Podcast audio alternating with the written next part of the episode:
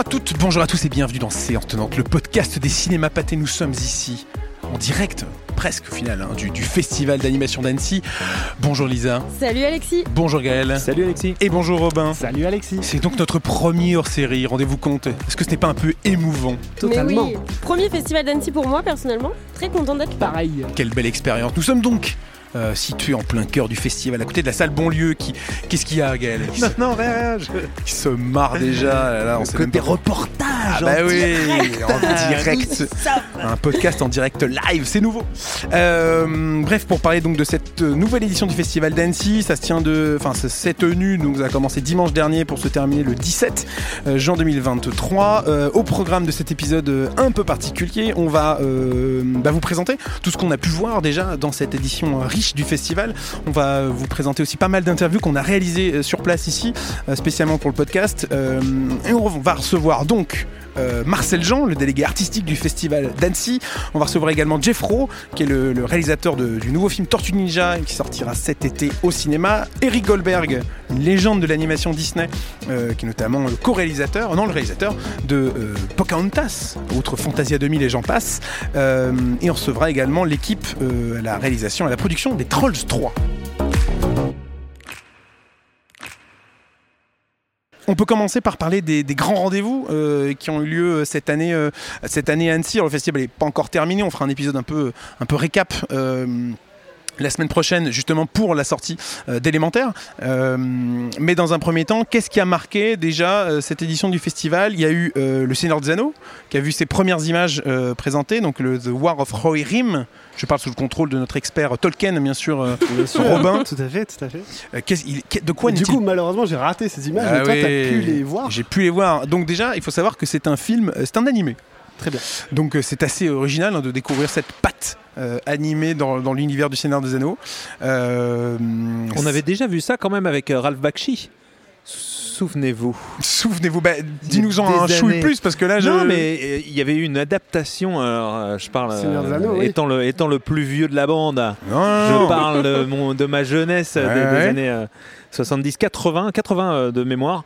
Euh, Ralph Bakshi, qui est un, un animateur américain, qui avait fait une adaptation euh, très. Oui, l'adaptation animée, très- pardon. ouais, voilà. je, je cherchais une autre adaptation. Non, euh, très furieuse, très, ouais, ouais. très noire, euh, voilà, de, de- du Seigneur des Anneaux. Et c'est vrai que là, c'est- l'enjeu de l'enjeu de, de la série dont tu parles. Euh, Avec un style à l'époque qui était dans l'animation américaine Exactement. Et qui était Exactement. beaucoup dans la rotoscopie aussi, Oui, euh, tout à fait. à reproduire comme tout ça à les fait. mouvements des corps euh, une fois avec une influence Frazetta, enfin t- tout- tout- tout- tout- ces affichistes, enfin c'est c'est- voilà.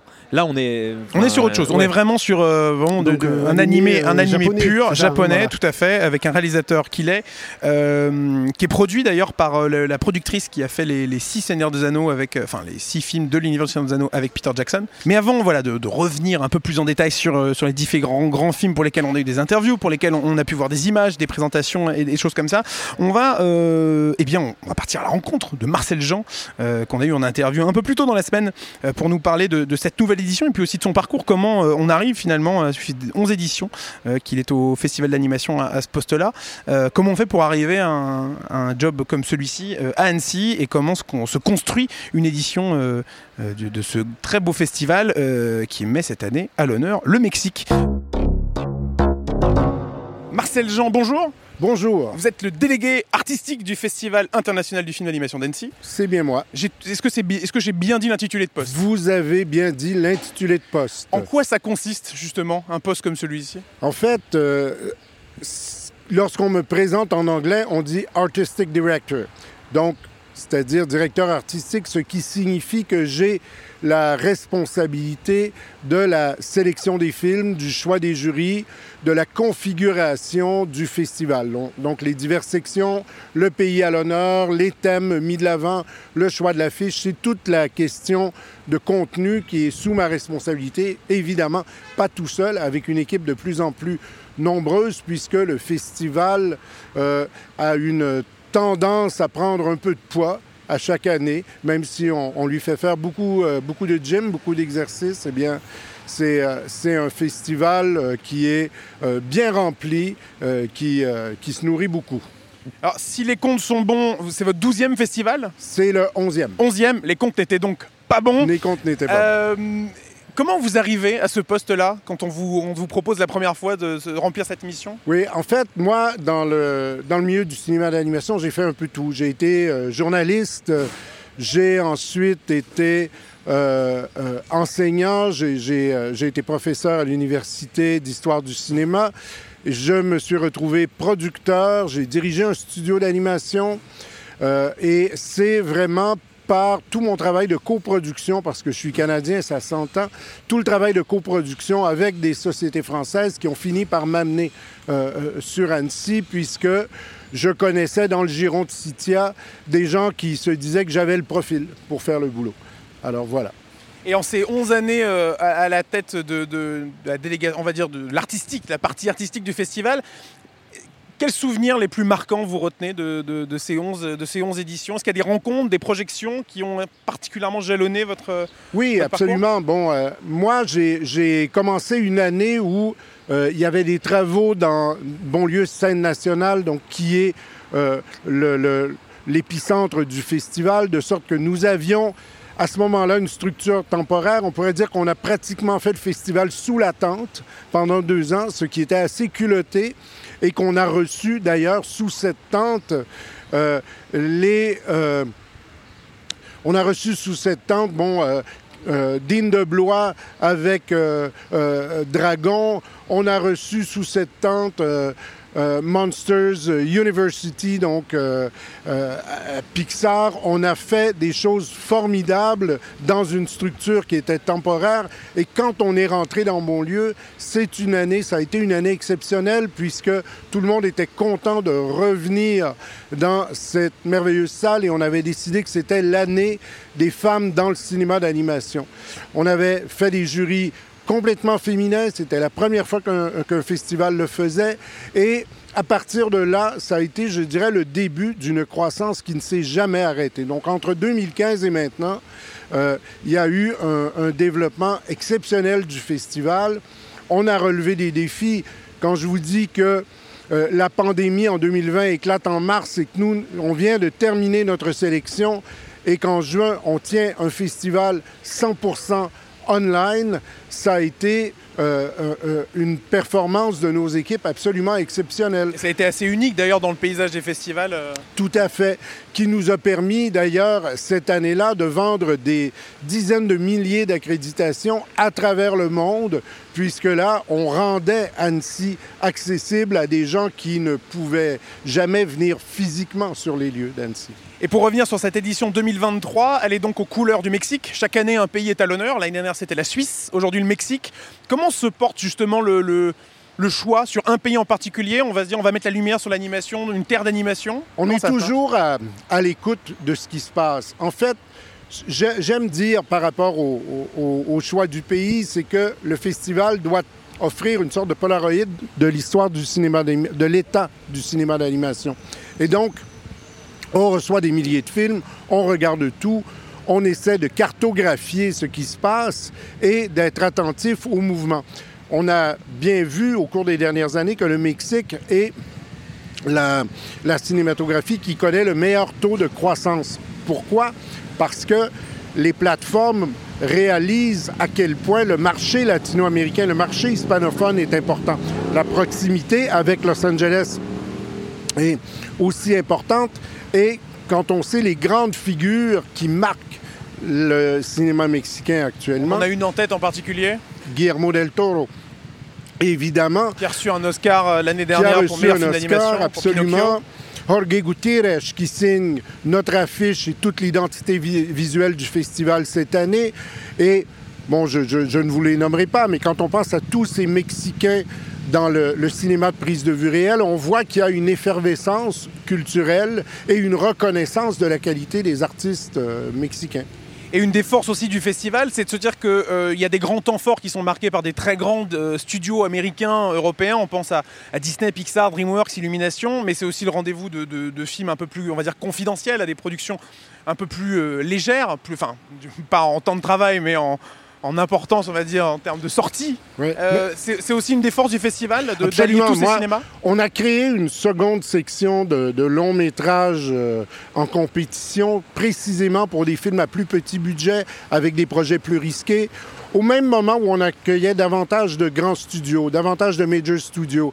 Euh, on, a créé une section pour les films expérimentaux qui s'appelle Animation Off Limits. Pour moi, il est très important que chacun trouve sa place à Annecy. Les étudiants sont aussi importants que les grandes vedettes qui débarquent aujourd'hui. Pourquoi? Parce que un Tim Burton est venu à Annecy quand il était étudiant. Un Michel Gondry est venu à Annecy quand il était étudiant. C'est l'avenir qu'on respecte quand on fait une place de choix aux étudiants. Et deux choses pour terminer, je pense deux, dernières questions. Euh, l'une sur les, fameuses traditions d'Annecy. On, essaie un peu de, comment dire, de, montrer un peu en gros à quoi ressemblent ces fameuses traditions. Hier, on l'a vu encore à la, projection euh, de Sirocco, euh, celle des avions en papier et celle du lapin. Est-ce que vous pouvez, en deux mots, ou même en plus, nous expliquer d'où ça sort et qu'est-ce que ça signifie au final tout ça? Ben, le, lapin est apparu, euh, je dirais, dans... C'est une tradition qui s'est imposée à partir d'un trailer du festival qui a été euh, réalisé il y a cela quelques décennies, qui avait eu beaucoup de succès. Et là, le lapin s'est mis à réapparaître euh, et, et, il est pratiquement appelé par les cris des spectateurs. Bon, on a vu dans le, le film partenaire de cette année, la première chose qu'on voit, c'est un lapin. Donc tout de suite, on liquide cette question, puisque le public d'Annecy cherche, attend le lapin. C'est un peu comme l'apparition d'Alfred Hitchcock euh, euh, dans ses films, quoi. L'avion de papier, eh bien, elle est aussi euh, apparue avec le temps et, et c'est devenu, je dirais, le plus grand risque de mon travail de présentateur de séance, c'est de recevoir un avion de papier dans un œil. Euh, alors, puisqu'on vise l'écran, euh, c'est ce qui, euh, avec un public qui peut parfois être assez potache, qui est le nôtre, c'est ce qui leur permet de passer le temps dans l'attente des séances et ça donne à ce festival son atmosphère incomparable. On va peut-être investir dans une paire de lunettes, non, histoire de protéger. Et une dernière question, comment on sait que le festival est amené à, évoluer, vous le dites qu'il est dans une lancée qui est quand même assez extraordinaire. Cette année, il y a une journée de plus, il y a de plus en plus d'accrédités, etc.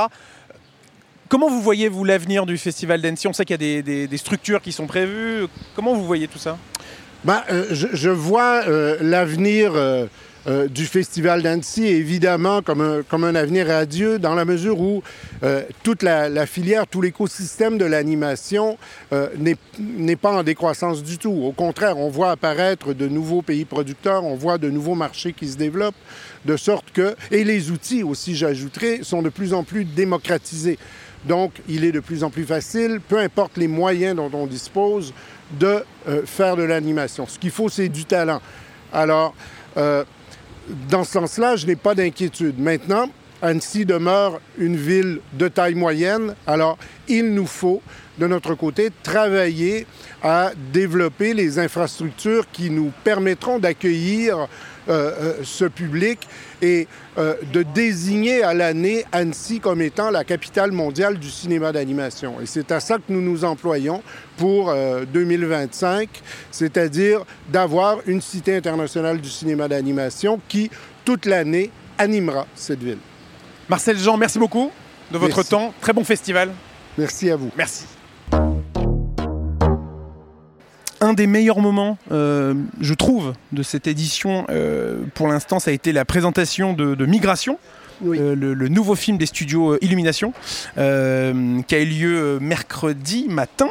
Tout à fait. Tout à fait. En présence de son réalisateur, de Chris Mélédandri.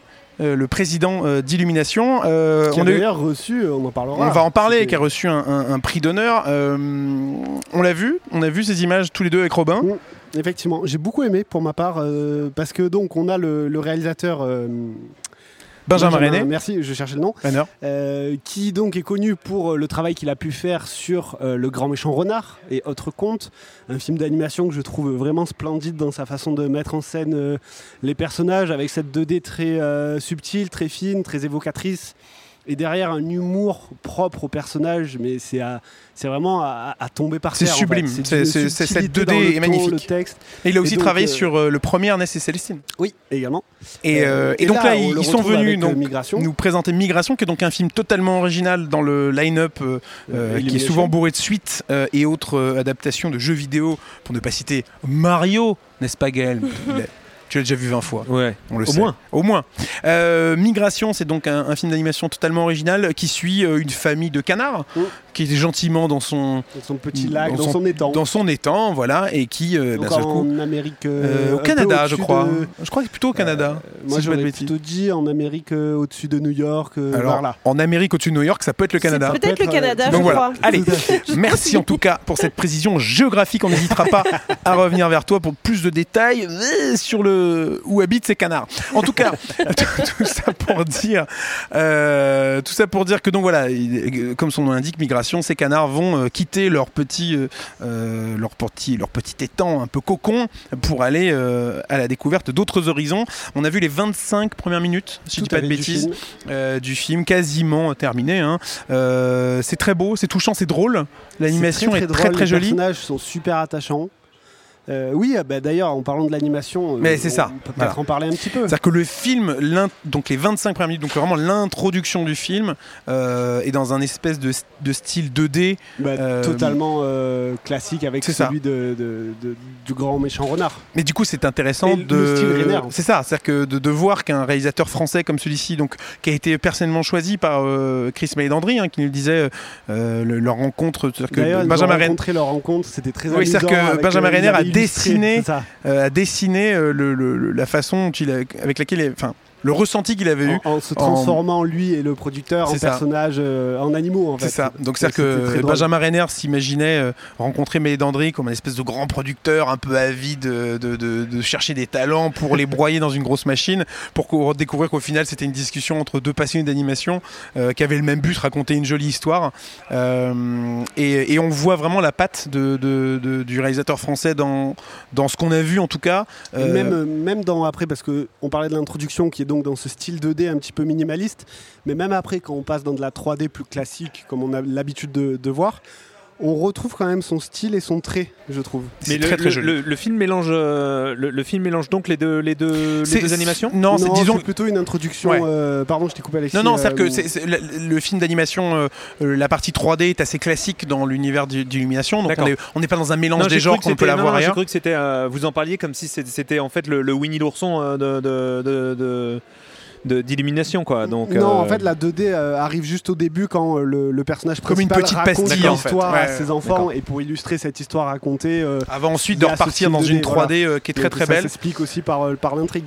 Et Chris Mélédandry, donc le, président fondateur d'Illumination, le studio à qui l'on doit le Moi Moche et Méchant, euh, euh, Les Mignons, euh, enfin, je cherche tous en scène, le Grinch, bref, et j'en passe et des meilleurs, s'est vu remettre un prix d'honneur pour sa contribution à l'animation, et c'est un invité plutôt spécial qui est venu le remettre. On s'attendait pas du tout à ça. Est-ce que tu peux nous citer l'invité qui est arrivé sur scène? Bien sûr, sous les, un peu la stupéfaction de la scène, Pharrell Williams qui est arrivé en plein milieu. Qui est, débarqué. Euh. Euh, mais dans un discours euh, très touchant, je trouve. on sentait vraiment une, amitié entre les deux. Une amitié profonde, un respect dans le travail. Pharrell Williams, qu'on connaît donc pour, la, pour la chanson Happy, bien sûr, hein, de Moi Moche et Méchant, qui est venu remettre cette accréditation d'honneur, un, un passe à vie au festival d'animation d'Annecy. Un peu comme euh, Gaël, toi tu en as déjà un. Exactement. C'était qui qui t'avait remis le. C'était Pharrell Williams Michel Sardou. Ah, autre ambiance, autre époque. autre ambiance, autre époque, bien sûr. Euh, mais du coup, voilà, Migration, un des, un des beaux projets qui sera à découvrir euh, en fin d'année au cinéma. Très hâte d'en voir plus. Vraiment, et ouais, vraiment de découvrir le un petit peu aussi l'aspect road trip qu'on aura au fur et à mesure de l'intrigue. Et, et une petite scène, une courte scène où les personnages arrivent à New York avec la façon dont ils représentent les immeubles dans la brume. Et c'était vraiment magnifique et on sent euh, tout un travail sur les environnements. Euh, que ce soit dans le ciel, le temps, euh, le, vent, l'orage, la pluie. Et très hâte d'en voir plus. On a une scène hilarante d'ailleurs dès le début. Enfin, c'est très beau projet. Non, vraiment, ça a l'air super. C'est difficile de pas trop dire. Bah oui, non, mais voilà. Migration, donc ça sort en fin d'année au cinéma. mais puisqu'on parlait de la 2D, l'occasion est toute trouvée pour faire un pont vers une autre rencontre. cette fois qu'on a faite avec Robin juste C'était hier. une belle journée quand même. C'était une belle journée puisqu'on a rencontré l'une des légendes de l'animation des studios Disney en la personne de Eric Goldberg. Eric Goldberg, pour vous situer donc, c'est le créateur du personnage du génie dans Aladdin. C'est le réalisateur de Pocahontas, une légende indienne. il a aussi travaillé, c'est le réalisateur de Fantasia 2000 et il a ensuite beaucoup travaillé il dans a animé Phil dans il Hercule. a animé Phil dans Hercule, bien sûr, un film de Louis dans La princesse et la grenouille. Exactement. le petit Maui dans, Dans euh, Moana, Vaiana, Vaiana, dans. Vaiana, la légende du bout du monde. Euh, c'est un peu le, bouclier, on va dire, de la 2D aujourd'hui chez Disney. Il a réalisé euh, le film À cheval, euh, qui était le retour de Mickey au cinéma, qui était diffusé, je crois, avant La Reine des Neiges. J'aurais dit avant Ralph. Avant Ralph, de- euh, euh, avant le monde de Ralph, je pense aussi. J'aurais dit ça. Eh bien, si tu l'aurais dit, c'est que c'est potentiellement ça. Euh, bref, en tout cas, euh, il y a Mais une dizaine qui d'années. le retour, comme tu disais, de Mickey euh, dans un style euh, qui prenait en compte l'héritage de Mickey. Le, court métrage vaut vraiment la peine d'être vu. Il est très inventif. Mais c'est l'incarnation de la, la- le- du passage à la modernité, en fait, euh, de la 2D, C'est ça. mais euh, du passage Et à la qui modernité. s'incruste c'est- aussi dans la exactement, 3D. D'ailleurs, exactement. euh, il a quitté les studios Disney au milieu Ouais. des années 2000 et était parti travailler chez Warner. Et c'était le réalisateur de l'animation, de la partie animée du film Les Looney Tunes passe à l'action. Mais euh, c'est d'ailleurs très un drôle. film de Joe Dante d'ailleurs. Comme il nous l'a dit, on lui a effectivement posé la question. Il a dit non, je n'ai pas quitté les studios Disney. Les studios Disney m'ont quitté. A- Ça, c'est une très belle dans- dans l'interview. formulation. Euh, du coup, on va vous laisser avec. euh, Enfin, vous, vous laisser. On vous retrouve juste après. Attention, euh, eh, vous êtes quand même entre de bonnes mains. Euh, avec donc notre rencontre avec Eric Goldberg. Petite précision euh, spéciale pour. On est juste en train de désinstaller le festival autour de Oh nous. non, on, va, on va se faire virer. hein. Euh, petite précision sur cette interview et sur celles qui vont suivre. Elles sont en anglais euh, et elles ne sont euh, pas traduites pour euh, cet épisode hors série. On va trouver une façon de, faire ça à l'avenir pour euh, justement rendre le, les, contenus que l'on vous propose euh, en langue originale bah, d'une façon la plus accessible possible. Là, le fait est que le, hors série, la temporalité fait que euh, on est un petit peu pressé par le temps. Du coup, c'est une interview qui est à retrouver en anglais pour cette fois. Eric Goldberg, donc, qui est venu à Annecy pour nous présenter aussi un court métrage dont on va parler avec lui, dont on a parlé avec lui, mais que vous allez entendre dans quelques instants. Vous avez remis les, les éléments dans l'ordre C'est un véritable film de Christopher Nolan, cette présentation. Euh, on joue avec le temps. Bref, Eric Goldberg est venu à Annecy euh, pour parler de Once Upon a Studio, un, un petit court-métrage qui euh, rend honneur aux 100 ans d'animation de, la Walt Disney Company, puisque les Walt Disney Animation Studios fêtent leurs 100 ans cette année. Ça sera à découvrir devant Wish, le film d'animation des studios Disney, mais on vous en reparle juste après. Tout de suite, Eric Goldberg. Eric Goldberg, Hello. nice to meet you. Hello. Nice to meet you. How are you? I'm fine. Um, so let's begin with, with your journey uh, at Disney. Uh, you were at Disney in the 90s during uh, this amazing renaissance, this new golden age of animation. Uh, first of all, how was it to join Disney in that period of time? And were you aware that you were part of something big at the time with all these incredible movies? You know, when I first got to Disney, and that was in 1990, you know, I sensed that uh, animation was becoming popular again in the United States. It had been less so, but with the advent of films like The Little Mermaid and Roger Rabbit, and even TV shows like The Simpsons, animation was getting popular again in the States. Um, so one reason I went there is because I thought I was going to miss it if I didn't do something right then and there. And you know, the opportunity came, came up to work with John and Ron on Aladdin, but I wasn't aware that we were part of anything big until uh, we actually started having these great successes. Um, but what surprised me, you know, having survived the ups mm-hmm. and downs in the animation industry, both in America and in London, was that it continued. The success continued and allowed us to mm-hmm. continue making more features, more films, and and people were still enjoying them, which I didn't expect at all. So I didn't think I was contributing to a great new movement. I thought that uh, it's lucky I'm here because it's going to go away again soon. So. And um, just after you animated in Aladdin, you directed Pocahontas. Mm-hmm. Uh, so I was. Thank you for, for that. You? Oh, thank you. I think it's easily in the top five of every Disney movie. So, uh, how was it for you to go through uh, animating to directing a whole movie? Well, let's put it this way. Animating is like being in front of the camera, and directing is like being behind the camera, you know. And yet, there's a lot of overlap in other words, when I'm animating, but I've got a crew of eight other animators working on the same character, I'm directing them, you know, and so it's not a million miles removed. The process isn't a million miles removed. Um, and it's also not very different from the way I would handle television commercials, you know, where you basically have to do everything you know you have to you know be aware of the design you have to be aware of the timing the color palette all that kind of stuff. Same way that you would on a 30 second commercial except this is on a much grander scale you know on a Walt Disney feature film. So you know it's I like both. I absolutely like both. So you did the Genie in Aladdin. Mm -hmm. Then you worked on, on Pocahontas, Une légende indienne in French, the full title. I have seen the French version with that title.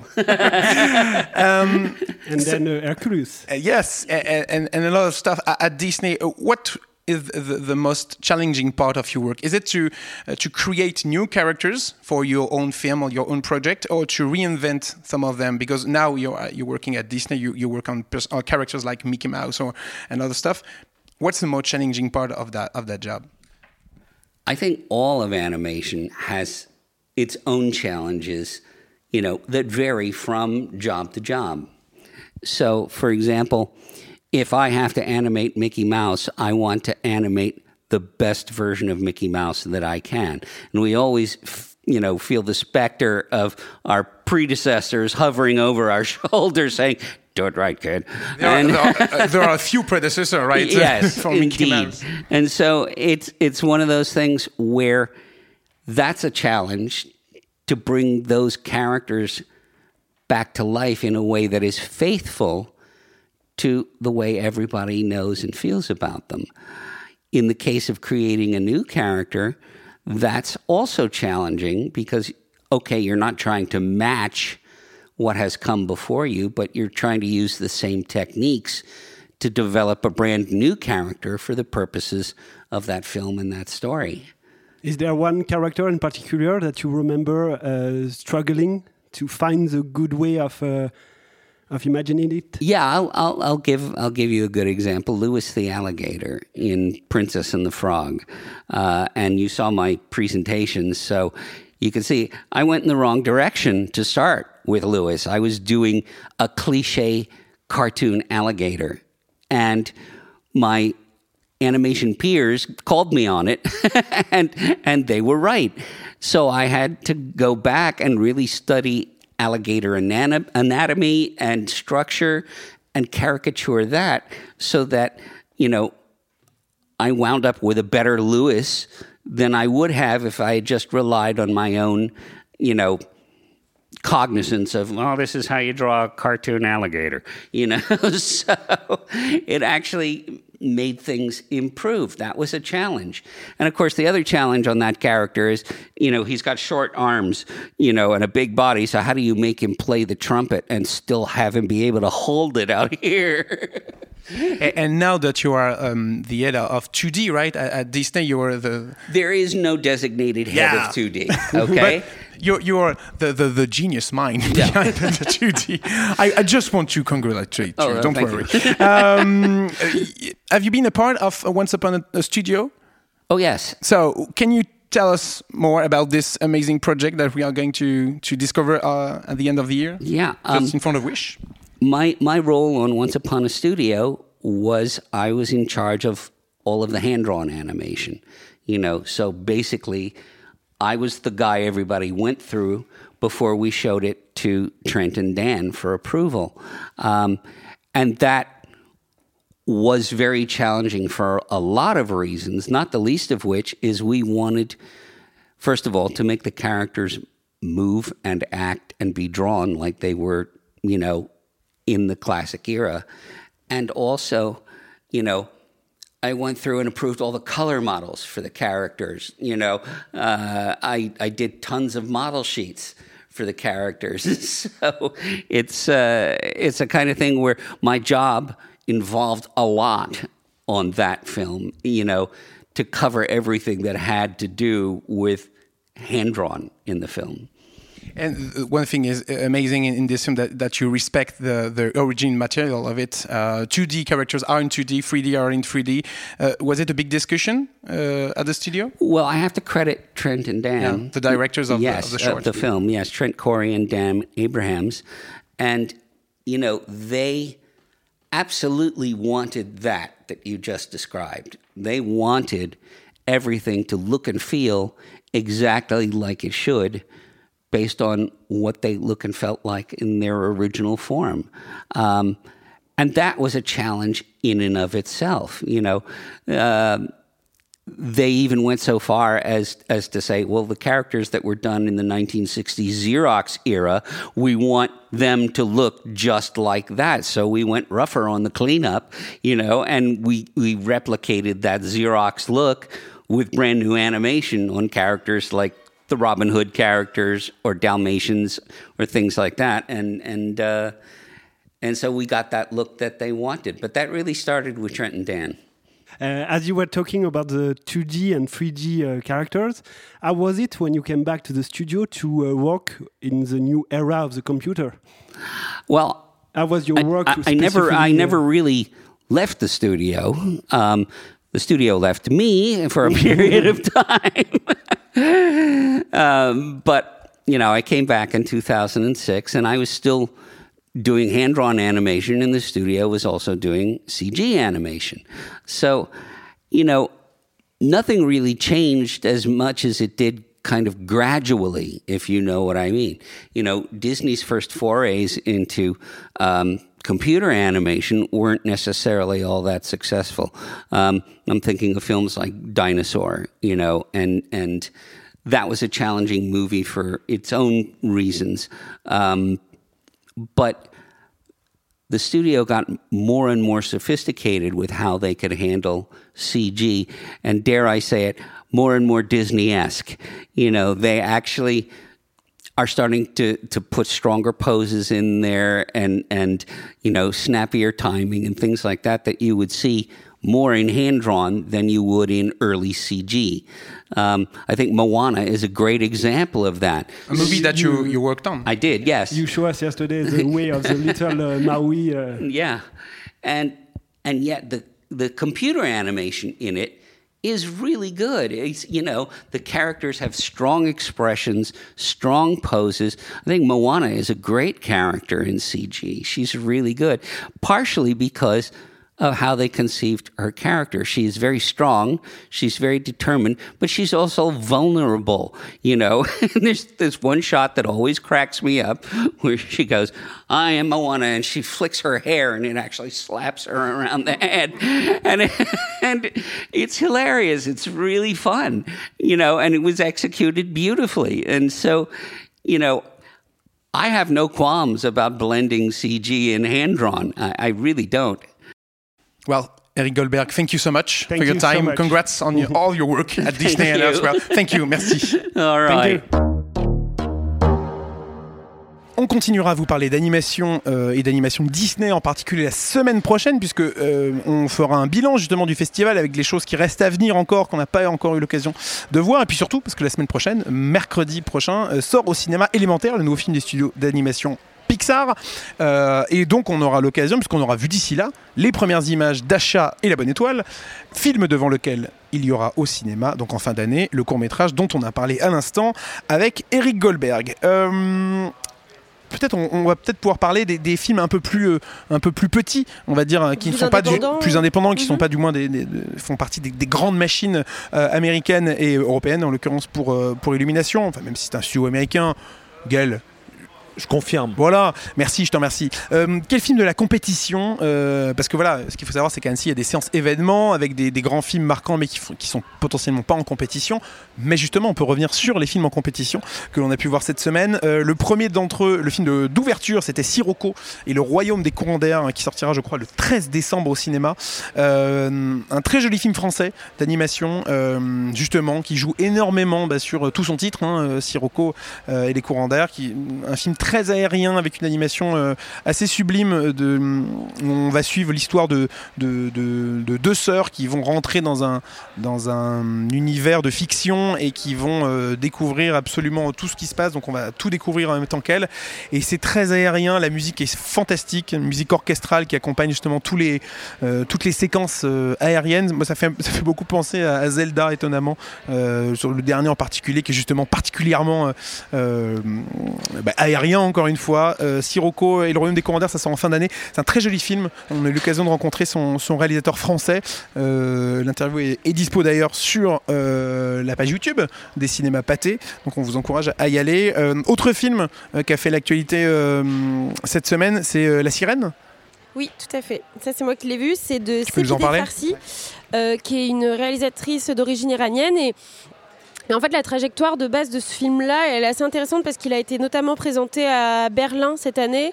Ensuite, à Annecy, il passera aussi par les Champs-Élysées Festival. Donc, c'est quand même un film d'animation qui est assez largement représenté, ce qui est une bonne chose parce que on en avait parlé dans un épisode précédent, je m'en rappelle, euh, notamment sur la force du cinéma d'animation de de, se saisir de thématiques euh, historiques ou de, proposer des, des, thématiques, on va dire, engagées. Parce que, évidemment, la sirène se passant euh, pendant la guerre Iran-Irak des années 80, pendant le siège d'Abadan, euh, forcément fait écho aussi à tout ce qui se passe aujourd'hui, que ce soit en Iran, en Ukraine, ce qui s'est passé avant en Syrie. Donc, tout ça, c'est intéressant et du coup, ça nourrit vraiment le fond de, ce film-là qui raconte, euh, on va dire, le destin d'Omid, qui, est un jeune adolescent qui voit son frère partir justement faire la guerre et qui, euh, au lieu de quitter Abadan, donc sa ville d'origine, va rester et euh, va, ne, va jamais prendre les armes et va, décider de résister à sa manière et de, sauver plusieurs habitants. Et donc, du coup, il y a tout un message d'espoir qui se dégage de ce film-là. Il faut savoir aussi que c'est le premier film d'animation de Sepideh Farsi qui avant avait fait, euh, qui est connu en fait pour euh, de la réalisation en prise de vue réelle. Euh, et encore une fois, pour revenir à l'outil animé, c'est que là l'animation, elle sert à hum, montrer la guerre d'une autre façon. C'est-à-dire, et, c'est pas non plus qu'un film de guerre, parce qu'elle elle veut pas que ça soit défini que comme ça. C'est un film d'espoir, un film historique dans lequel elle rend aussi hommage à son père qui, euh, qui pour le coup euh, était iranien, qui a, connu vraiment la guerre. Euh, du coup, il y a plein de choses qui se mélangent là-dedans, que ce soit sur le fond ou la forme. Et, et c'est vraiment une belle découverte et je pense qu'il peut avoir un bel avenir ce film-là, et notamment en salle parce qu'il est présenté le 28 juin dans les salles de cinéma. La sirène. Euh, Léo aussi, euh, The Inventor, que j'ai eu l'occasion de, découvrir euh, cette semaine, qui est un très joli film dans un, sujet beaucoup plus léger, qui est plus adressé à un public jeune, je pense, qui est un joli film réalisé en, stop motion sur, sur le personnage de, Leonardo da Vinci et surtout de son passage en France quand il, a été quand il travaillait, il travaillait aux côtés de, François Ier dans toute sa période de française. C'est un film très très beau sur plutôt sur l'homme que sur le génie euh, qui, qu'était euh, De Vinci, sur euh, ses créations, sur le, le pouvoir quasiment immense de sa curiosité envers absolument tout, que ce soit l'anatomie du corps humain, que ce soit la création d'une cité parfaite, que ce soit l'invention de machines totalement incroyables et sa, capacité à, créer des choses pour émerveiller son public. Euh, c'est un très joli film, euh, Léo, euh, avec un casting vocal anglais assez impressionnant, parce qu'il y a Stephen Fry qui joue donc le personnage de De, Vinci, Daisy Ridley est aussi au casting. c'est un très très joli film qui sortira également cette année au cinéma. Gaël Qu'as-tu découvert toi de ton côté? Moi j'ai vu Mars Express. Ah oui. Euh, qui, euh, qui, a, été, qui a fait quand même l'effet d'une petite bombe euh, au festival, qui avait été présenté déjà à Cannes, mais qui là a, pu jouer de, de, l'appréciation des festivaliers et surtout des connaisseurs de l'animation. c'est une, c'est un film de SF de science-fiction. Exactement, de science-fiction, qui emprunte, on va dire, à, autant à Robocop qu'au cinéma de Rintaro, qui est présent d'ailleurs euh, à ce festival. Euh, ça, évoque aussi Ghost in the Shell, Blade Runner. Donc c'est un mélange entre de la, pure science-fiction avec des androïdes et un, et, un vernis de thriller, puisque euh, les deux héros, donc une enquêtrice humaine et son acolyte androïde, enquêtent sur un meurtre qui va les mener sur la planète Mars et sur un étrange complot qui pourrait en fait menacer les humains. Ça a l'air tellement génial. c'est extraordinaire. Hmm. C'est vraiment génial. Euh, Petite précision, avec Robin, on devait y aller. C'était folklorique. et, puis les, aléas, les aléas de la soirée de présentation du film ont fait qu'on a raté la séance. Donc là, t'entends d'en parler aussi bien, bah euh, j'écoute. Jérémy Perrin, pour ceux qui euh, le connaissent, c'est celui qui avait fait Last Man, la, série Last Man, mhm. qui était vraiment déjà qui était qui était, qui, était, qui était déjà une sorte de chef-d'œuvre. il récidive au, au cinéma sur grand écran Franchement, euh, moi, j'ai jamais vu quelque chose qui s'approche de ce niveau-là en termes d'animation à la française, c'est-à-dire que ça marche très clairement sur le terrain euh, de, des animés euh, japonais. Hein. Enfin, c'est vraiment ça empreinte, comme je le disais tout à l'heure. Hein. c'est c'est Pat Labor, Ghost in the Shell, Tourin Taro. Enfin, ça, va vraiment sur ce sur ce terrain-là. Ça y arrive assez aisément. C'est très étonnant. Il y, a, il y a un travail de caractère design qui est somptueux. Alors, je, je sais pas du tout si c'est si c'est lié, mais enfin le, le, plot du, enfin le, pitch, ça fait quand même beaucoup penser à, du euh, Asimov. Ah ouais, c'est ça. Parce que le, côté, on, envoie un, enquêteur euh, d'une planète à une autre pour aller justement voir ce qui s'y passe. C'est Asimov et Kadik et Asimov et Kadik euh, mélangés. Donc c'est c'est vraiment un joli combo. ouais, hein. ouais, c'est un combo, c'est un combo assez phénoménal. Mais surtout, encore une fois, c'est ce qui est ce qui est fou, c'est que sur le papier, quand une prod française amène un projet comme ça c'est un film français. On a quand même un peu envie de rire. C'est GBK, je crois, euh, qui, produit le film. On a un peu envie de rire. Et le résultat est somptueux. Il, y a, des effets de, thriller qui sont incroyables. Il y a, un rapport au personnage qui est, euh, très, euh, qui est assez passionnant parce qu'ils ont, fait un choix assez audacieux dans la, voix off.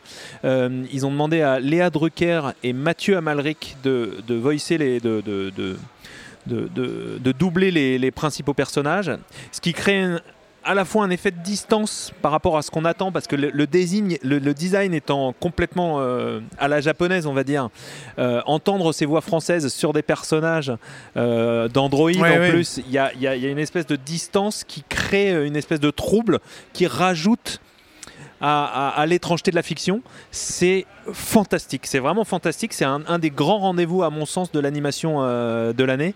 Et euh, j'espère qu'on en reparlera euh, dans ce podcast. Bah, tu nous l'as extrêmement bien vendu. ça sortira le 22 novembre de cette année au cinéma. un film qui sortira un peu plus tôt, qui est un petit peu plus gros, un film de studio en l'occurrence, qui sera un des grands rendez-vous de l'été. Ce sera Les Tortues Ninja. Euh, Ninja Turtles euh, Teenage Years, si je ne dis pas de bêtises, parce que c'est Mutant Mayhem en mm. version originale. Euh, Merci Spider-Man, non là? Ah, je l'ai pas vu. Hein, oui, euh, clairement, merci Spider-Man. On, sent que Spider-Man, encore une fois, en 2018, avait bouleversé l'animation. Ça continue avec euh, ce nouveau film de cette nouvelle itération des, tortues sur grand écran. On a rencontré son réalisateur euh, Jeff Rowe. on vous laisse justement avec lui quelques instants pour, pour l'écouter parler de ce très joli projet qui sort au cinéma. Et puis après, on vous dit ce qu'on en a pensé, puisqu'on a pu voir une version pas tout à fait terminée du film à Annecy. First of all, um, can you talk about the, the the personal connection that you have with this franchise with these characters? Oh yeah, uh, the Ninja Turtles were the first thing that I ever loved in my life. I was like four years old. I started having thoughts, and then I started loving the the Ninja Turtles. They're um, uh, I really like the initial TV series those first movies, the live action ones, uh, and, and Secret of the Ooze, uh, uh, were really influential to me. But the thing I loved the most was the toys. Like there were so many characters and so many designs, and they were so playful and inventive, and they just invited me as a kid to tell stories and care about them. And when did you want to bring this time with this new movie? The same spirit of uh, playfulness and, and inventiveness and uh, uh, just that kind of weird mutant energy that a lot of toys from the, the 90s had. Um, that was a big part of it, but but I think the most important thing was um, uh, making them feel like teenagers. That was always like the most interesting thing to me. Like they're teenage turtles. That's what made me like them as a kid. But they were always voiced by adults with like hulking, muscular bodies, and we're like, for the first time ever, they're going to be actual teenagers. And how did you find yourself in the middle of the production of this movie?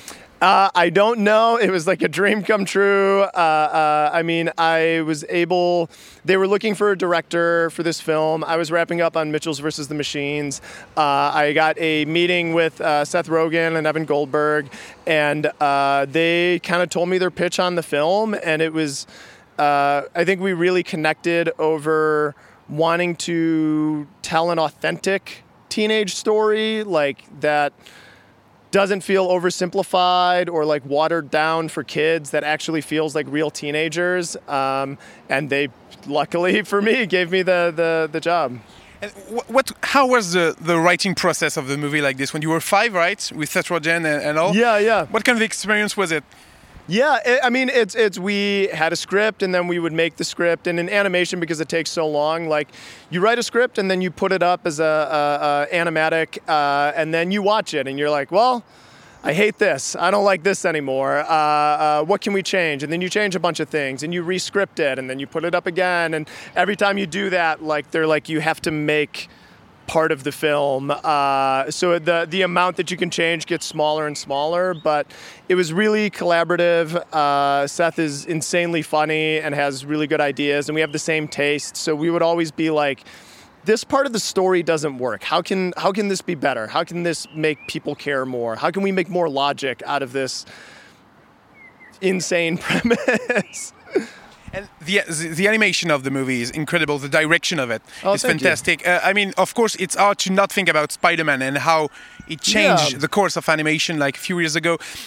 How did you find the right tone and the right approach for animation on this movie in particular? Yeah, I mean, I think it just starts with uh, uh, story and it starts with intent. And it's like, what is the story that we're trying to tell, and what is a visual style that supports that? I think if you are just um, doing wildly different things for the sake of doing wildly different things, it might not connect, but it made sense for these imperfect teenagers who feel like outcasts to uh, look misshapen and uh, for the movie to feel gritty and textured and flawed uh, there's a lot of design decisions in it that are that you learn in animation school. Like, don't do that. The eyes have to be the same size and close to the nose, and we're like, what if we just make them different and put them over here? Because um, uh, it felt right for the characters.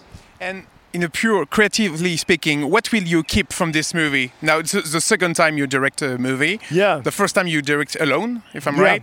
Uh, what will you keep from this movie? Um, I hope I remember how to um, stay curious because I think this wasn't a movie that we came in and was like, this is what it's going to look like. It was a vision that we found and we found it together with the team.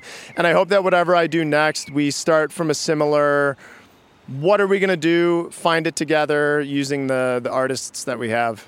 And on a pure production uh, side, uh, it was uh, animated in Montreal, Vancouver, yeah. and Paris, right? Yes. How do you do that? I mean, uh, a lot of meetings yeah. at 8 a.m. on Paris time. A lot of Zooms. Yeah, I mean, I visited uh, Montreal and, and Paris, both Montreal uh, uh a couple times. Um, but the team was really good. Like uh, usually, the vendor studio relationship with uh, is like. with an American studio is like, okay, here's the art direction. You give us this. We want it at this time. don't mess it up. And with us, we were like, you're filmmakers too, you're artists. We trust you. Like, how can we create this together? Uh, and they, uh, Mikros took a lot of ownership over over their contribution. And this movie will be released this summer on the big screen. Uh, it's been a while since we didn't didn't have like a full animated movie about the yeah. Teenage Mutant Ninja Turtle on the big screen. What kind of feeling does it does it bring to you? The fact to be uh, to I don't present this movie on the big screen worldwide. Yeah, no, I've it's I've never worked on anything this um, huge before. Like the amount of advertising, the amount of products in stores, the like you won't be able to go anywhere in the United States in July and not know that this movie exists. And it reminds me of when I was a kid and like Jurassic Park came out, and I was like, before I even saw a trailer or knew what the movie was, I knew it was my favorite movie because of all of the stuff I was seeing in the world.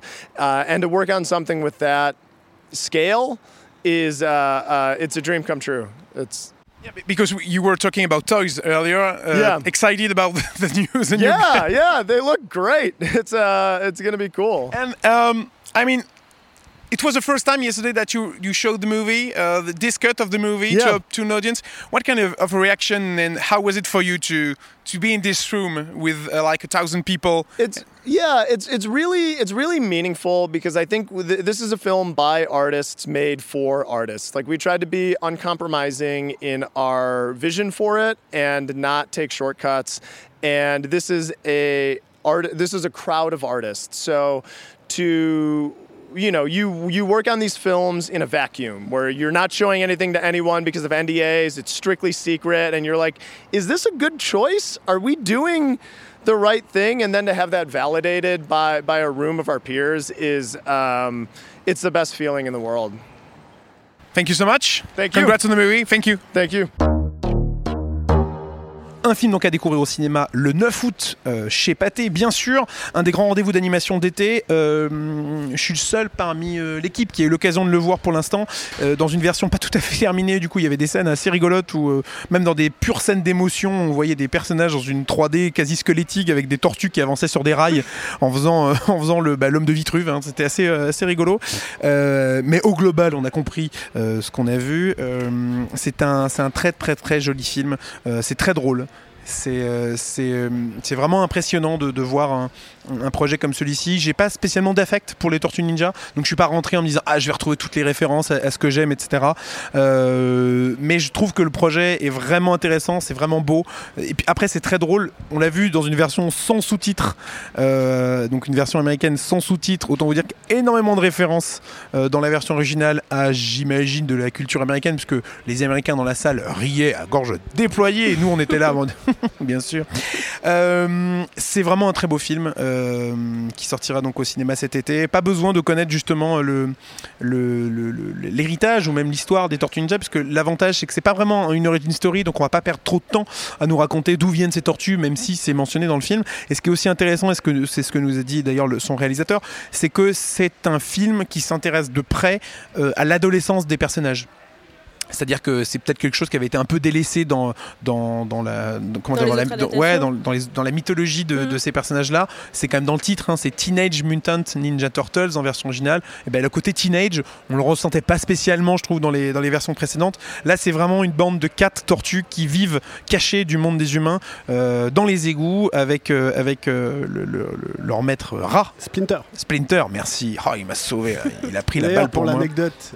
c'est la première fois que des ados double les tortues. C'est ça. Et eh oui. Alors qu'avant, c'était tout le temps des adultes ou quoi. Là, on a vraiment, dans les voix et dans le style, la sensation de voir euh, des ados parler entre eux, rigoler entre eux. Et, et puis, ce qui, est vachement bien, ce qui est vachement bien, c'est que donc voilà, ils sont au début ils sont cachés du ils sont cachés, et puis ils ont vraiment envie de sortir et justement de découvrir le monde des humains, à l'instar d'Ariel dans la petite, dans la petite sirène, bien sûr. Euh... Et attends, puisque je suis Splinter doublé vu que tu l'as vu en VO oui. par Jackie Chan. Oui, évidemment. Donc là aussi, encore un, Quelle aventure. bel, euh, bah, bel, hommage à. Euh, parce que les, les, les, les Tortues Ninja, il y a aussi tout ce côté martial qui est important et qui, euh, qui est une part essentielle de la mythologie. Donc avoir Jackie Chan dans le film, c'est aussi un bel hommage à, Seth Rogen tout aussi. ce qu'il a apporté euh, au cinéma asiatique euh, d'animation martial. Pardon. Seth Rogen qui fait un peu moins de kung fu en effet, qui fait partie intégrante du projet, hein, parce que c'est lui, il est producteur, il est scénariste, il prête aussi sa voix à l'un des personnages. Et donc c'est voilà, c'est génial de voir justement les, les tortues évoluer dans, dans, bah, avec tous les problèmes que peuvent avoir des ados dans un film, et, et ça rend le projet vraiment, vraiment bien. Mais oui, comme tu le disais, il y a l'héritage Spider-Man euh, qui se fait ressentir de film en film. On en a déjà parlé euh, longuement, euh, mais c'est vrai que tous les studios d'animation semblent impactés entre guillemets de manière positive. Hein. c'est ce que j'allais dire. C'est ça, parce que c'est un bon impact par par tous ces par les retombées de, fantastiques qui sont les Spider-Man. DreamWorks était aussi présent à ce festival d'animation d'Annecy comme, comme tous les grands studios et comme tous les ans surtout, euh, avec toute son équipe, avec sa, sa présidente, avec euh, ses producteurs, ses réalisateurs. On a eu l'occasion de rencontrer euh, l'équipe de Ruby Lado Kraken qui sortira le 28 juin au cinéma, dans les cinémas pâtés, bien entendu. on a rencontré l'équipe, mais on vous laissera justement l'interview pour l'épisode de la semaine dédié donc du 28 juin. Toutefois, on a rencontré une autre équipe d'un film d'animation DreamWorks. C'est bien sûr les Trolls 3, euh, déjà, le troisième opus de cette saga euh, qui a commencé il n'y a pas si longtemps. Enfin, du moins, le troisième opus était sorti, euh, le deuxième opus, pardon, était sorti il y a à peine trois ans. ce nouveau film sera à découvrir dans les cinémas pâtés dès le 18 octobre 2023.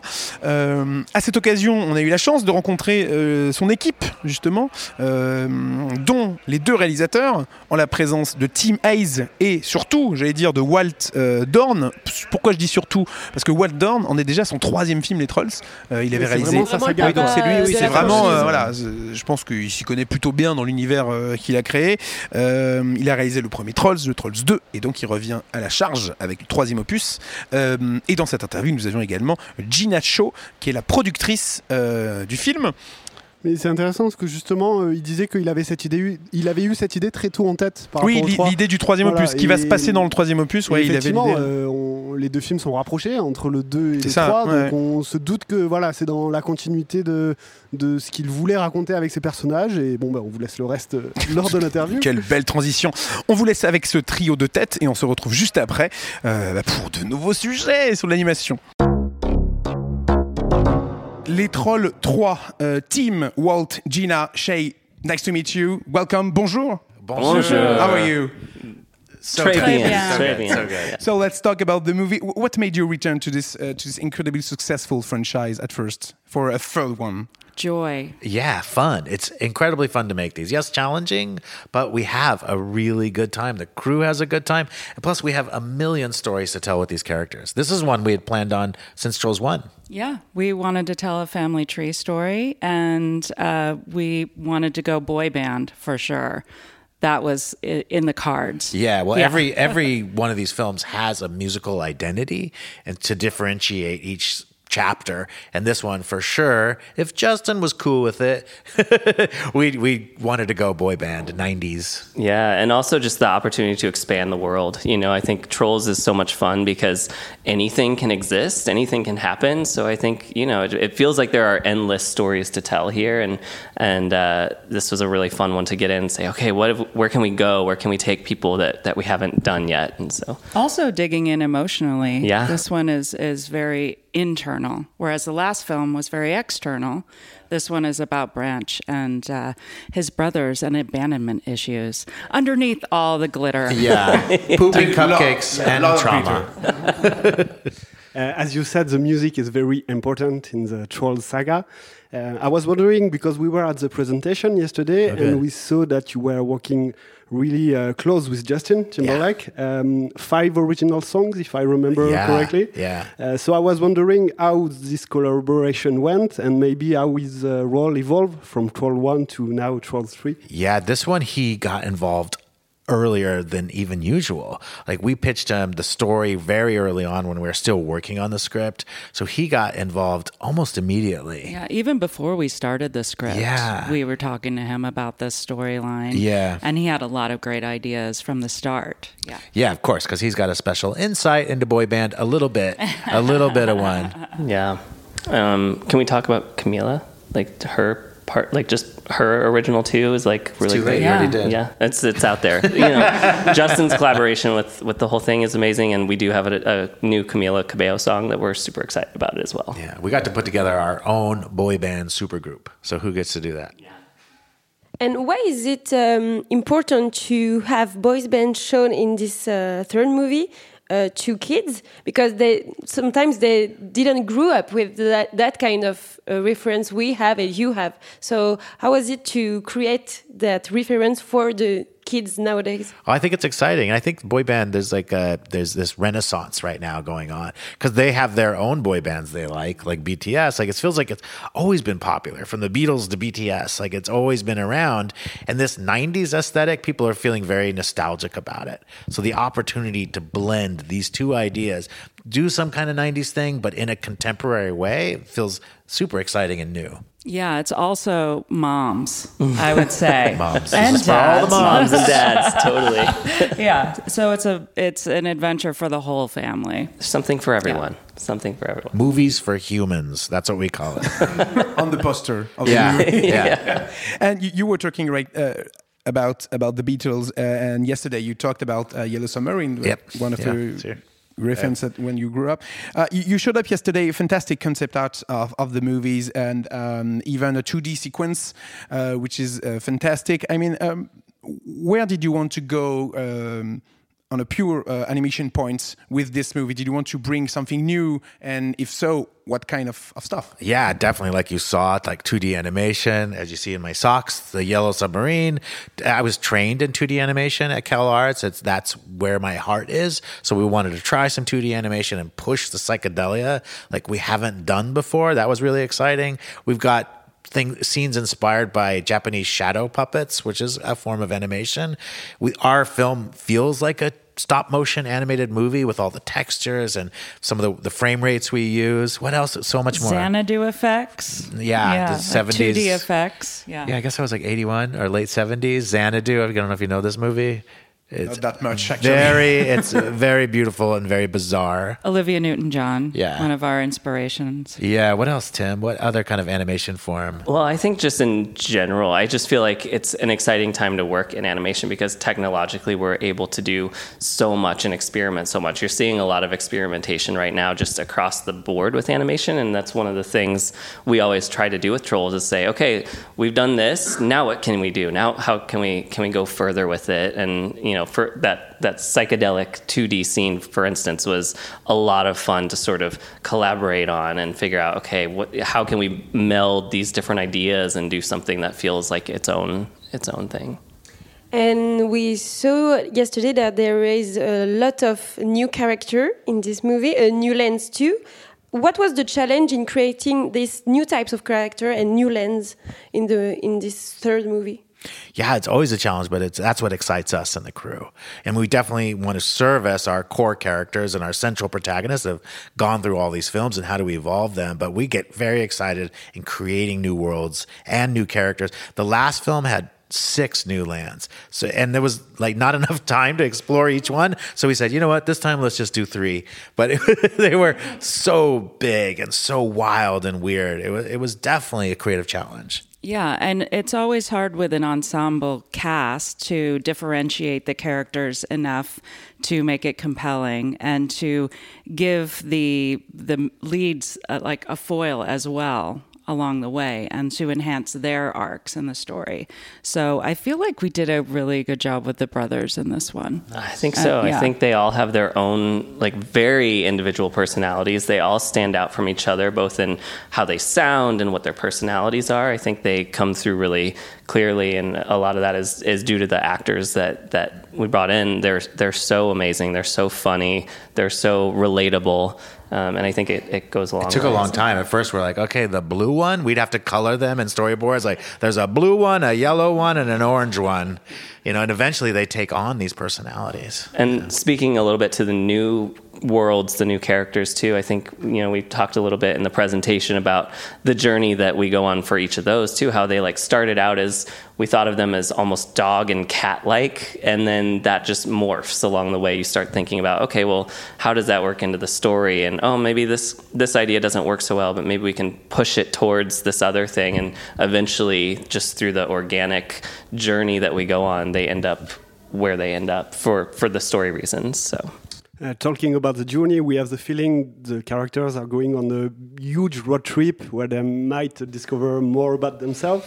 Yeah. Um, how was it for you to maybe introduce new kind of trolls? We saw a little bit about the trolls that are still afraid about everything else. And yeah, uh, yeah. maybe uh, I remember at the end a huge world with road and, uh, like you said, um, a mix between Fast and Furious and uh, all those kind of yeah, references. Yeah. So how was it to imagine new concept and new words, new kind of trolls? Like I said, so exciting. And, and the thing, and the thing about uh, the journey is like to create a character uh, that helps them to to go to point A to point B uh, with this cat. No, not a cat, like a bus. The cat. Oh yeah, the, yeah, is, Rhonda. That, Rhonda. Yeah, is that like, a Miyazaki yeah. reference somewhere? Yeah, or? yeah. There was a little cat bus, a little Totoro. You know, we love characters like that that are even more. There's a kind of animal-like, but has more personality than that. And you tour van. And yeah. the tour yeah. van. Yeah. yeah, with some '70s striping on the side. Yeah, very, very you know kind of fits within the the world, the, the visual language. We wanted to do that in the last film with the eh, balloon. Do you remember this balloon was a character? But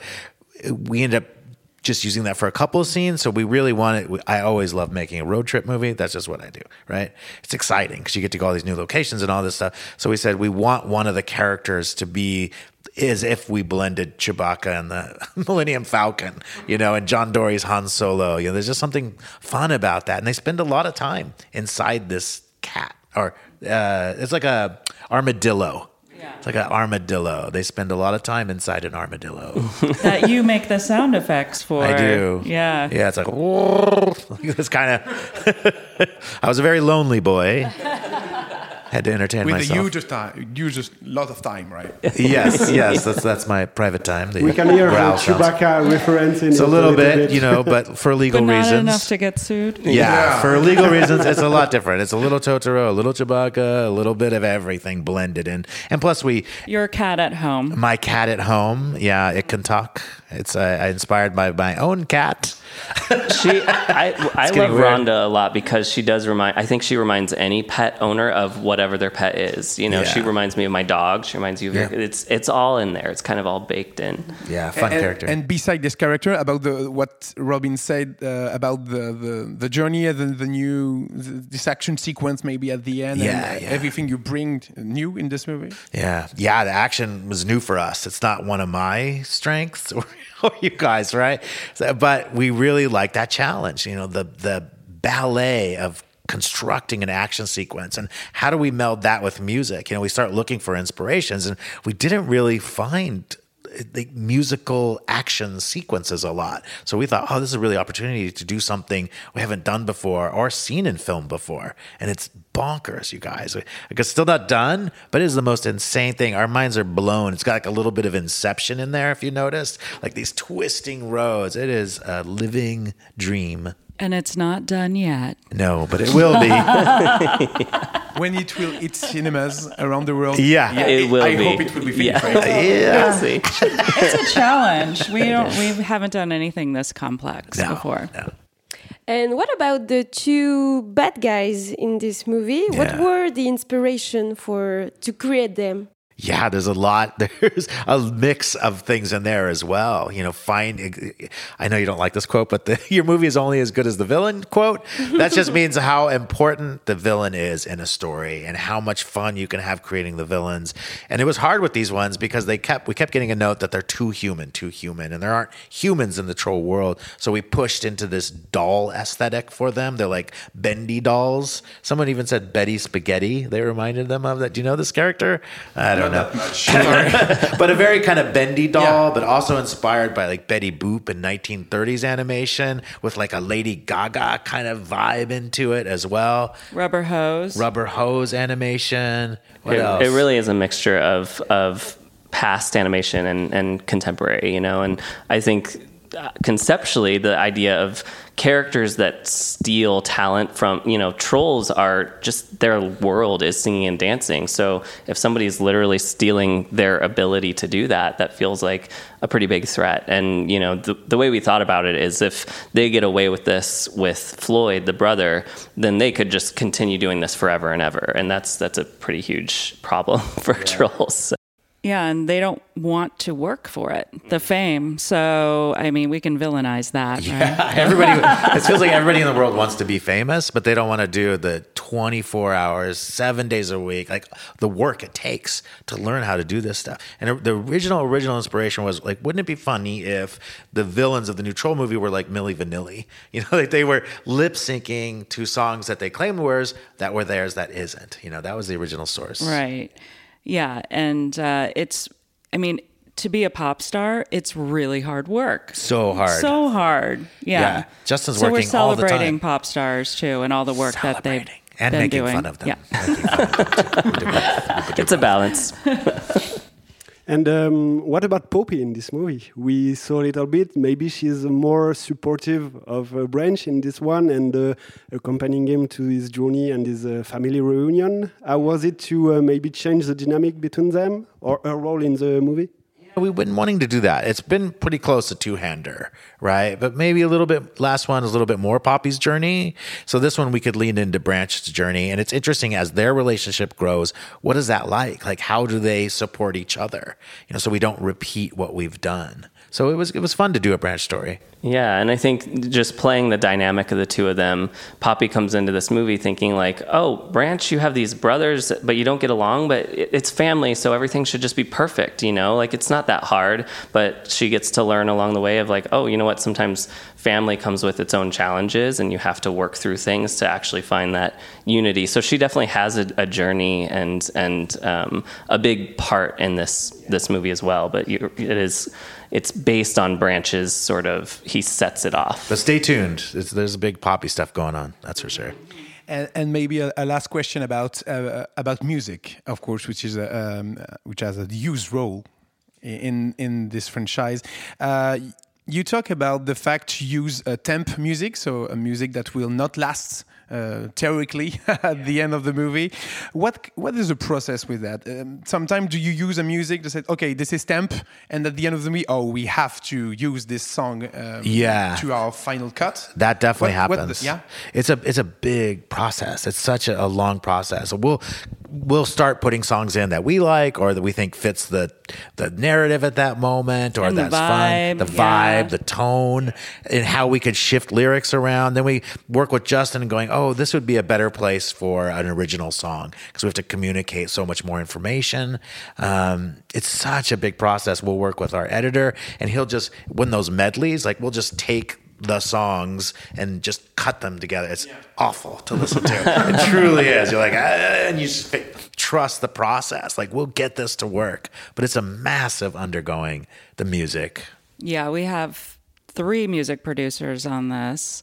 One is dealing with the cover songs and the ma- mashups and the medleys, and then one deals with the originals with Justin and you're dealing with all of that talent and all of the licensing. Like Gina is a huge part of getting this music into the film and working with Justin and his team. So it's a massive undertaking, but so worth it. It's, it's, the music is the best part. Yeah. Yeah. I mean, we have the best talent. So yeah. we're lucky. Yeah.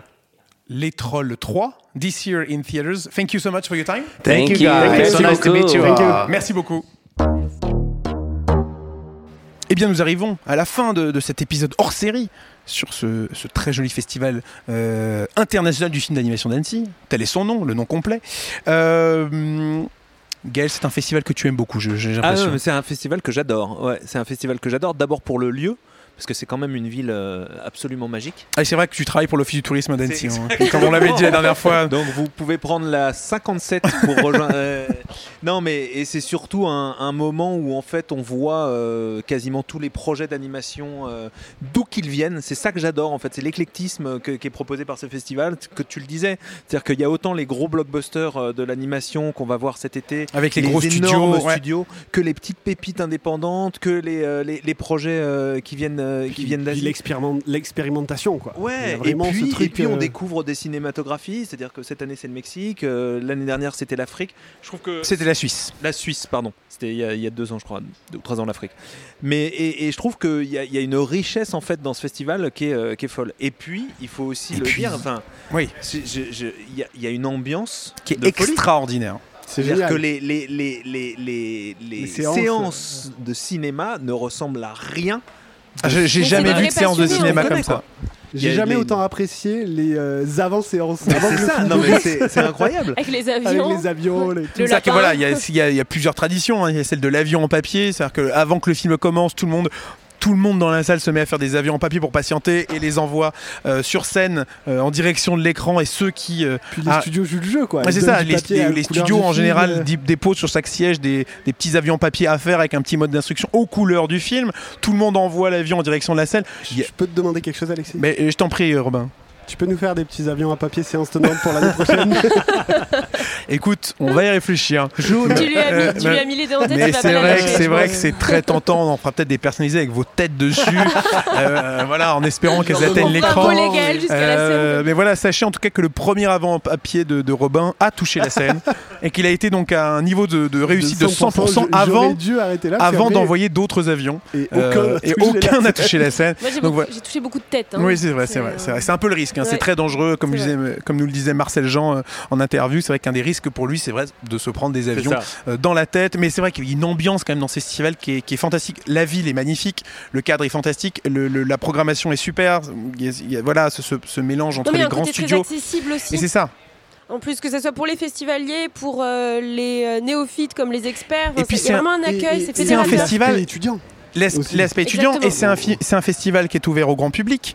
Euh, il y a beaucoup de passes euh, grand public, il y a beaucoup de séances qui sont proposées euh, au Pâté Annecy, tout comme à Bonlieu et dans d'autres lieux de, de, la ville. le Pâté Annecy est au cœur de, du festival. Je crois sur les 10 salles, il y en a 6 pendant le, les, qui sont dédiées quand même au festival. Donc donc c'est un, un, des, un des vrais poumons, un des vraiment un des vrais centres névralgiques de, de ce festival. Mais ouais, il y, a une ambiance qui, qui est, où on sent que tout le monde est passionné d'animation et il y a cette envie de, de découverte que je trouve vraiment magnifique. Et, par ailleurs, un, des, un, trucs qu'on ne voit pas dans les autres festivals, je trouve, c'est euh, l'espèce d'homogénéité entre les gens. C'est-à-dire que tout le monde se parle. Tout le monde, je veux dire, les gens se rencontrent dans la rue. Euh, tu disais, il y a John Musker dans l'hôtel. Euh, oui, alors ça, c'est une anecdote. Non, mais, c'est une, très bonne anecdote. Figurez-vous qu'avec Robin, voilà, nous sommes dans le même hôtel pour tout, savoir. et nous avons, au détour d'un couloir, je, je me retourne vers Robin, je dis, mais ça ne serait pas John Musker. Et qu'en général, quand je dis ça, c'est que c'est souvent la bonne personne. John Musker, pour vous situer, ce n'est autre que le réalisateur de La Petite Sirène. Euh, de Basile détective privé, de Daladin, euh, d'Hercule, euh, de, la planète au trésor, de Vaiana, la légende du bout du monde, de la planète. enfin bref. donc la même journée où on a pu voir Thierry Goldberg, ça. on a rencontré deux légendes des années 90. Et c'est quand même un, truc fou en, réalité de savoir que les gens qu'on dont, dont, on a vu les films, qu'on adore, sont là et qu'on peut leur parler et qu'on peut les rencontrer, les croiser. Il y a, y a, je trouve que c'est vraiment un endroit unique au monde pour ça. Quoi. On rencontre dans la rue, dans des files d'attente, on parle à des animateurs, on parle à des, euh, à des, à des, des gens de la presse, à des étudiants, à de tout. Et c'est vraiment, il y a une énergie autour de ce festival, au-delà de sa programmation qui est, qui est fantastique, euh, qui, est vraiment, qui est vraiment géniale et, euh, et très unique pour un festival de cinéma. messieurs, dames, c'est la fin de cette hors-série, euh, un épisode un peu hybride, hein, un épisode un peu long avec des interviews en anglais. On espère que ça vous a plu. En tout cas, n'hésitez pas à nous faire vos retours sur les réseaux sociaux euh, pour nous dire un petit peu euh, ce que vous en avez pensé. Nous, on se retrouve mardi pour un nouvel épisode, un épisode dédié à Élémentaire essentiellement, qui sera aussi enregistré à Annecy. On, fera justement le bilan de ce festival. On vous parlera de, des premières images de Wish. On vous parlera aussi du palmarès. bref, plein de choses encore à venir. merci beaucoup à vous trois. Merci, Alexis. Oh, vous aviez répété.